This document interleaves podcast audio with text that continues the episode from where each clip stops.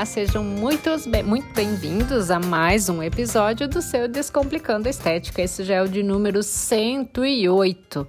Para quem começa por hoje, né, por esse episódio, eu sou Cristiane da Silva Locatelli, biomédica esteta, há praticamente 10 anos trabalhando nesse mundo fantástico, né, uh, da saúde estética, devolvendo a autoestima, felicidade para muitas pessoas.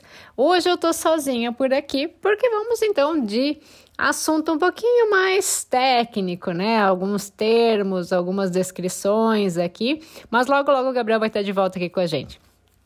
Pois bem, né? Ainda em meio à pandemia e cercados de muito medo, né, quanto aos nossos negócios, a gente pôde perceber um movimento bem interessante nas estéticas. As pessoas têm valorizado mais o autocuidado e estão investindo mais em si, seja com procedimentos estéticos, com terapia, com exercício e também com alimentação, né? Muitas pessoas andaram engordando lá no início, uh, viram que não dá certo, a gente tem que se manter bem, tem que se manter saudável, tem que manter a imunidade boa, né? Então, uh, voltaram a se cuidar. E o que, que a gente precisa fazer é prestar atenção às necessidades e, como profissionais da saúde estética, né, como é que nós podemos estar auxiliando as pessoas com o nosso trabalho. Com tudo isso, a gente aliou a busca pelo envelhecimento com qualidade de vida. Eu digo a gente, como pessoas no geral, né? Eu já passei dos 30 há algum tempo, então também já tenho pensado nesses cuidados. E o que, que inclui, né? Uh, também o cuidado com aparência. E nós bem sabemos o quanto que estar bem consigo interfere sim na autoestima, principalmente das mulheres.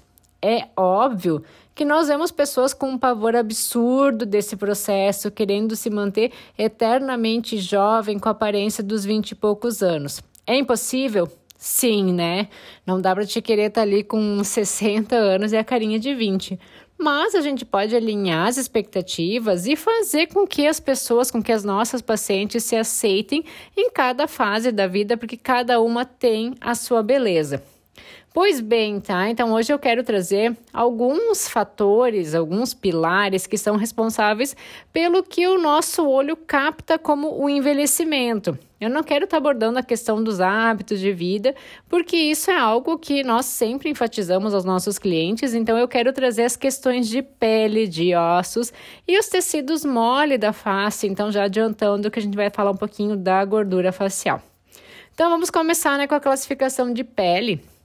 Eu aproveito para lembrar que lá no episódio 86 nós já abordamos os 16 tipos de pele conforme a classificação da doutora Leslie Bauman. Para revisar, a gente precisa saber a respeito da escala de, Fitz, eh, de Fitzpatrick, né? Que aborda seis cores de pele, com base na constituição genética do, indivíduo, com a reação da pele à exposição solar e, o, e os seus hábitos de bronzeamento. E embora seja subjetivo, Fitzpatrick ele tem um valor diagnóstico e terapêutico comprovado, então sendo utilizado para analisar a sensibilidade ao sol em estudos de caso controle relacionados ao câncer de pele e também nos nossos procedimentos, né? Por exemplo, a gente vai fazer um laser, uh, o Fitzpatrick ele serve para avaliar a resposta do diferente tipo de pele aos procedimentos. O sistema de Bauman, que eu vi, vinha falando também, ele nos permite identificar os tratamentos tópicos mais adequados para cada tipo de pele. Ele é baseado em quatro parâmetros de avaliação da pele, então oleosa versus seca, sensível, versus resistente pigmentada, versus não pigmentada enrugada e versus não enrugada, de maneira que a pele do paciente seja descrita ao longo desses quatro espectros, espectros de forma simultânea. Assim como a escala de Fitzpatrick, uh, o BST, né, que é o Bauman Skin Type, ele é determinado por um questionário de auto-preenchimento. A gente dá o questionário para o próprio paciente estar tá preenchendo, porque é de acordo com ele percebe a sua pele. Esse questionário até a gente disponibilizou lá na época que subiu o episódio 86. Outro fator, então, que sinaliza o envelhecimento são as alterações de pele, e a primeira que eu quero citar é a presença de ceratose actínica. Tu vê uma pessoa jovem, é muito difícil que ela tenha, mas com o passar de, da idade ela começa a se apresentar. Então, ela é causada pela exposição cumulativa à radiação ultravioleta e ela se caracteriza por lesões queratinocíticas displásicas se desenvolvendo principalmente em pessoas de pele mais clara e nas regiões mais expostas ao sol. Pode ser na lateral do rosto, pode ser na, na parte mais superior do, do, do dorso, no dorso das mãos também, e se apresentam com múltiplas lesões, né? Uh, braços também é bem comum.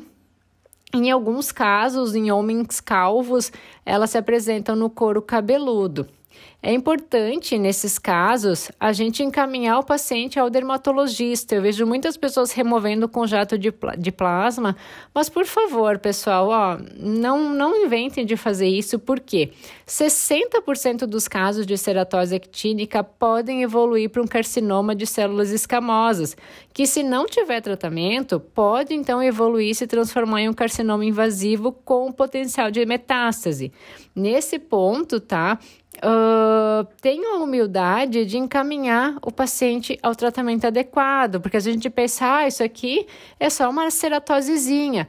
Mas se o teu paciente tiver nesse 60%, né, que é um percentual alto, você pode uh, estar, digamos que, acelerando algum, algum processo de metástase, né? Então, eu sou uma pessoa que eu não gosto de, me de mexer nisso, não faço remoção de nervos também. Eu acho que isso, então, a gente deve estar né, tá encaminhando ao dermatologista.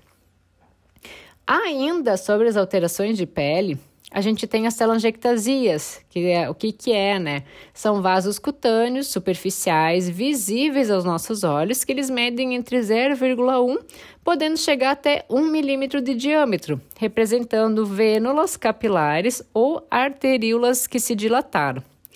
A etiologia da telangiectasia está associada à liberação ou ativação de substâncias vasoativas que ocorrem sob influência de vários fatores, como anóxia, hormônios, produtos químicos, infecção e fatores físicos, que pode incluir a neogênese capilar ou venular. Ela é comumente observada no rosto de pacientes de pele mais clara, no caso de fototipo 1 e 2, no nariz e na asa do nariz também nas bochechas, acomete muito essas três regiões, sendo a vasodilatação resultante da fraqueza da parede vascular. E o agravamento ele se dá pelo dano ao tecido conjuntivo devido à exposição solar crônica também, ou muitas vezes ao uso de esteroides tópicos. E ainda existe o componente genético, doenças autoimunes, como é o caso do lúpus, fatores hormonais, como a gestação pode favorecer o surgimento de telangiectasia, e fatores físicos, né? Uma paciente que se submeteu à rinoplastia, ela pode posterior estar apresentando telangiectasia. Algum, agora um, um, dos fatores mais temidos e odiados pelas nossas pacientes são as rugas, né? Que elas podem ser estáticas ou dinâmicas elas são o principal sinal do processo natural do envelhecimento da pele. Elas são decorrentes, então, da perda gradativa da elasticidade da pele devido à diminuição do espessamento e à rigidez das fibras elásticas. Apenas revisando, tá? As rugas estáticas, elas são visíveis na ausência do movimento de contração da musculatura e representa a fadiga das estruturas que compõem a pele. Elas são causadas pela exposição ao sol, pelo fumo, fatores genéticos, nutrição deficiente ou pelo enrugamento prolongado ali da região. A região dos olhos, das bochechas, elas são as mais afetadas, é onde aparecem as primeiras linhas.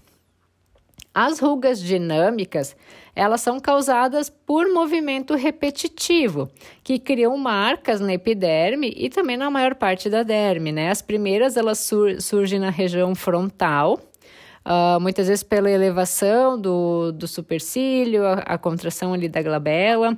Uh, no nasogeniano, elas podem ser radiais nos cantos externos dos olhos, pelo movimento do sorriso periorais, quando a pessoa faz biquinho, né, e começa a apresentar as, as ruguinhas ali. e também nasais, quem movimenta muito o nasal falando, o nariz falando, né, faz muito a cara de gatinho, de coelhinho, apresenta ali as, as ruguinhas. Tem uma fase da vida que a gente acha elas bonitinhas, né, mas depois elas começam a incomodar. E ainda podemos citar as rugas gravitacionais, que elas são estáticas e resultantes da queda de estrutura da face devido à ação da gravidade, que acaba provocando então a queda da pele flácida. O nosso quarto fator, nosso quarto pilar de envelhecimento, são as alterações no esqueleto facial. A base esquelética ela é muito importante para definir e manter o volume de tecido mole, particularmente no terço inferior da face. Ao longo do, da vida, né, ao longo do tempo, ocorre perda da sustentação óssea, especialmente nas áreas superomedial e inferolateral da órbita. A nossa órbita vai abrindo, então essa região ali do, do malar parece que ela vai, vai descendo, né, vai escorrendo, a gente perde aquela old curve, que é a curva da, da beleza. Na região piriforme do nariz também, por isso que o nosso nariz uh, parece que vai caindo a ponta, vai aumentando. No queixo, o mento vai ficando uh, mais alongado e principalmente aqui na, na região da, da maxila, lembrando maxila aqui mais em cima e mandíbula embaixo. Isso, todo esse, esse processo vai promovendo a quadralização da face.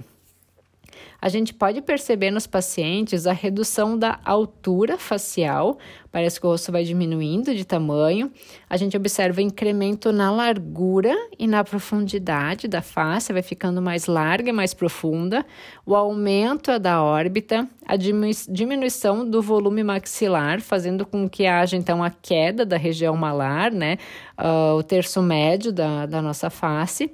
A acentuação do sulco nasolabial, e a perda do suporte do lábio superior, que dá aquele aspecto de boca murcha, que muitas pacientes chegam, né, uh, se queixando, aquele lábio mais volumoso, ele está muito associado com a jovialidade. Quando vai ficando aquela boquinha murcha, aquela boquinha murcha que o batom escorre, é um sinal de envelhecimento também, né? E a gente pode observar também o alargamento e a queda da ponta do nariz, o achatamento da curva da face, o alargamento da mandíbula e conferindo ali a quadralização da, do nosso rosto, né? No, no início da, da vida, a gente tem aquele triângulo invertido, o, que é o triângulo da beleza, e depois vai ficando o rosto com a aparência da pirâmide do envelhecimento. E por fim, né, como o quinto pilar de envelhecimento, nós temos as alterações nos tecidos moles, nesse caso a gordura, com duas teorias, a gravitacional e a volumétrica. A primeira, gravitacional, ela é centrada nas mudanças do sistema de ligamento das bochechas, onde o passar da idade promove a atenuação desses ligamentos, causando a descida dos tecidos moles, e o que resulta em aparência flácida e o aprofundamento dos sulcos. A teoria volumétrica, ela se baseia nos compartimentos de gordura da face, que eles são altamente divididos. Uma vez se pensava que era uma massa só de gordura, mas não, ela é toda compartimentada na nossa face. Tradicionalmente, a gordura superficial, a gordura facial é dividida entre a camada superficial e profunda em relação ao sistema músculo-aponeurótico superficial ou facial muscular. Os estudos até agora, eles têm apontado que os compartimentos de gordura profunda, eles tendem a atrofiar com a idade, enquanto os superficiais, eles podem ser mais propensos à hipertrofia, afetando então primeiramente a região periorbital e a região malar, seguindo da região da bochecha lateral, bochecha profunda e a área temporal lateral. Então a gente tem que ficar de olho, principalmente nessa região, né, uh, ah, para retardar o processo de envelhecimento. E até existe uma teoria proposta, que é a teoria da pseudoptose, sugerindo que a deflação seletiva dos compartimentos de gordura profunda com a idade leva a uma perda de apoio e a diminuição da projeção da gordura sobrejacente superficial, causando assim a ilusão de pitose e contribuindo para o envelhecimento da face. E essa ideia, ela baseia-se na observação de que o aumento de volume da gordura da bochecha profunda restabelece com sucesso a projeção da bochecha anterior e suaviza o vinco labial, nasolabial. Por fim, né, a teoria volumétrica, ela sugere que no lugar de mascarar as rugas de envelhecimento facial com multicamadas superficiais de preenchimento em regiões malares inespecíficas, propõe-se então o um aumento direto de compartimentos específicos da bochecha profunda, criando uma aparência mais natural. Nesse ponto, eu quero enfatizar para quem é profissional injetor que fique atento realmente aos depósitos de gordura e não às queixas diretas do paciente. Ele vai chegar, por exemplo, reclamando do bigode chinês. O seu olhar ele deve estar atento para a região do terço médio, para a sustentação dele. O preenchimento do sulco vai ser em último plano para melhorar a região, senão o resultado ele vai ser insatisfatório tanto para o paciente, também para ti, profissional, para o seu nome e para a sua marca que você vem criando. Antes da gente pensar em preencher uh, nasogeniano e preencher em, em olheiras, a gente tem que pensar, então, em fazer a miomodulação ali da, da região malar, da região da, da maxila, né? Uh, e também preencher, sustentar, sustentar esse ponto que ele vai acabar suavizando, porque senão tu vai preencher direto a olheira e se tu não tem ali a sustentação uh, da região malar, da região da, da maxila, logo não vai estar tá dando um resultado natural, tu pode estar tá necessitando de muito mais, mais produto, ele não vai se sustentar. E a mesma coisa, né? Se a gente não ajudar a erguer a região malar, ela vai continuar pesando sobre o bigode chinês mês. Então, tu vai apenas estar tá aumentando, colocando, fica, eu digo, aquela minhoca de preenchedor ali na região e não dá um resultado legal, um resultado natural. E para resumir tudo, né?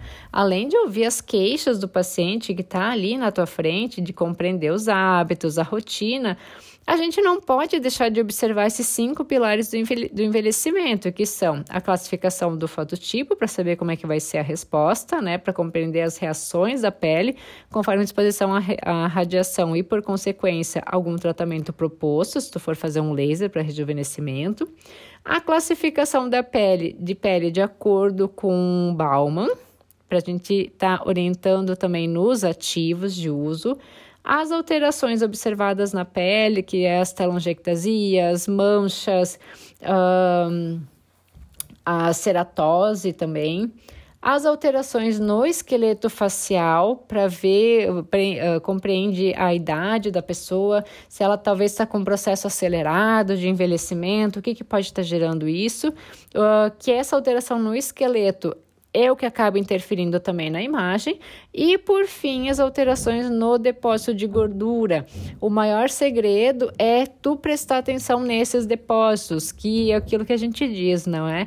Que não é simplesmente saber injetar, de colocar maior quantidade, mas sim de saber aonde injetar e utilizando uma menor quantidade de preenchedor. Certo? Hoje então eu fico por aqui. Qualquer dúvida que tu tenha, manda um direct lá no nosso Instagram, arroba, uh, ia falar o meu da, da clínica, né? Arroba Descomplicando a Estética. E na semana que vem a gente volta com mais episódio, provavelmente algo voltado mais à área de gestão e desenvolvimento do, de ti como profissional e também do seu espaço.